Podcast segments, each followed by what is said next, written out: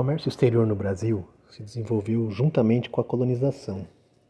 Quando os portugueses chegaram ao Brasil, deixaram a terra abandonada por quase 30 anos, onde poucos bandeirantes ocupavam algumas regiões, num período chamado de pré-colonial.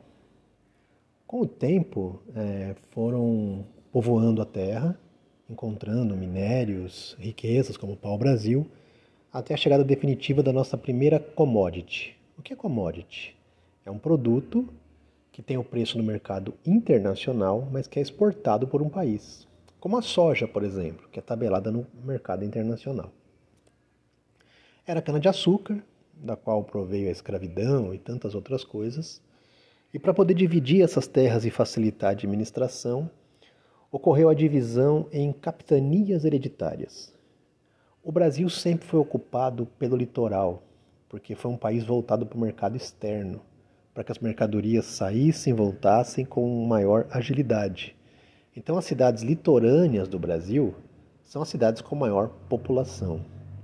O papel do Brasil no mercado internacional, com os anos, foi marcado pela exportação de commodities, cana-de-açúcar, o próprio café e até hoje, né, com soja, grãos, milho, etc.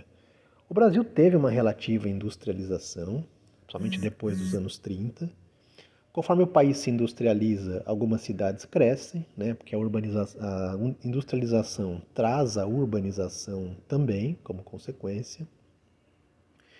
E hoje, no mercado internacional, o Brasil é um país que tem alguma pequena participação industrial, mas ainda ah, os nossos produtos, a maioria deles que são exportados, são agrícolas, especialmente commodities. Né? É, os países mais ricos do mundo detêm o comércio internacional, principalmente em produtos de alta tecnologia.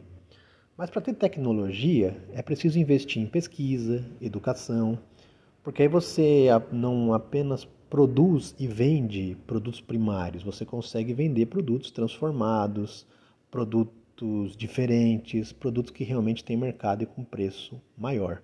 Quanto mais se investe em educação e tecnologia, maior a riqueza e o PIB do país, como é o caso do Japão, né, que tem um território pequeno, mas uma alta tecnologia.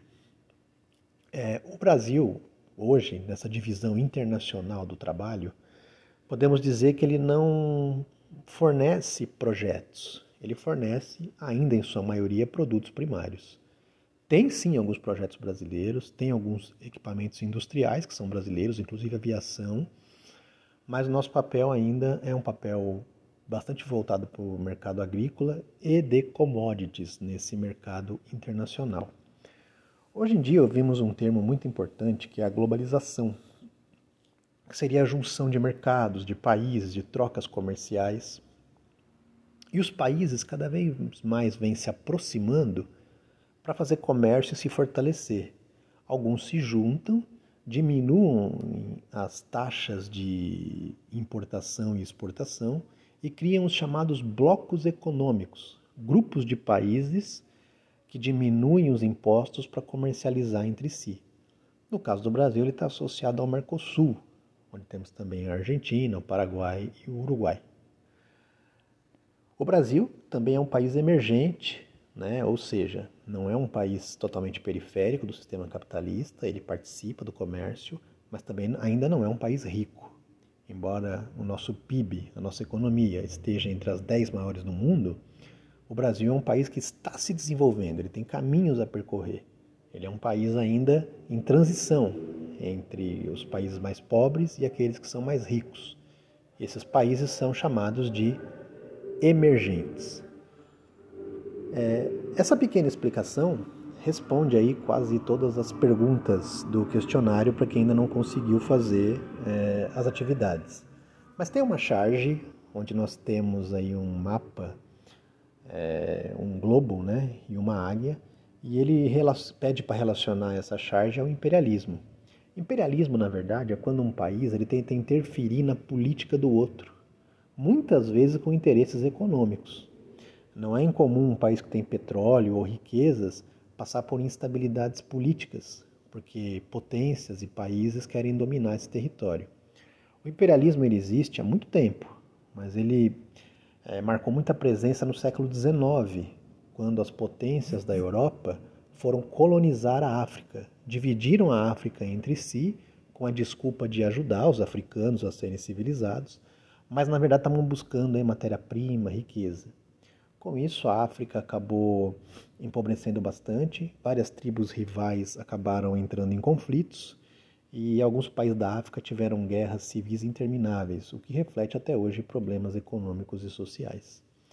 É, o imperialismo nada mais é do, querer, do que interferir ou buscar interferência. Né?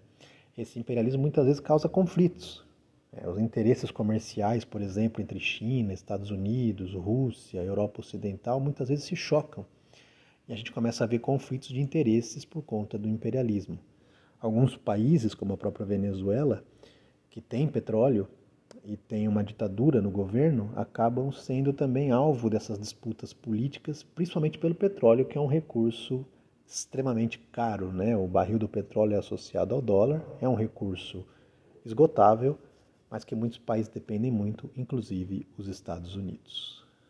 Boa sorte para vocês.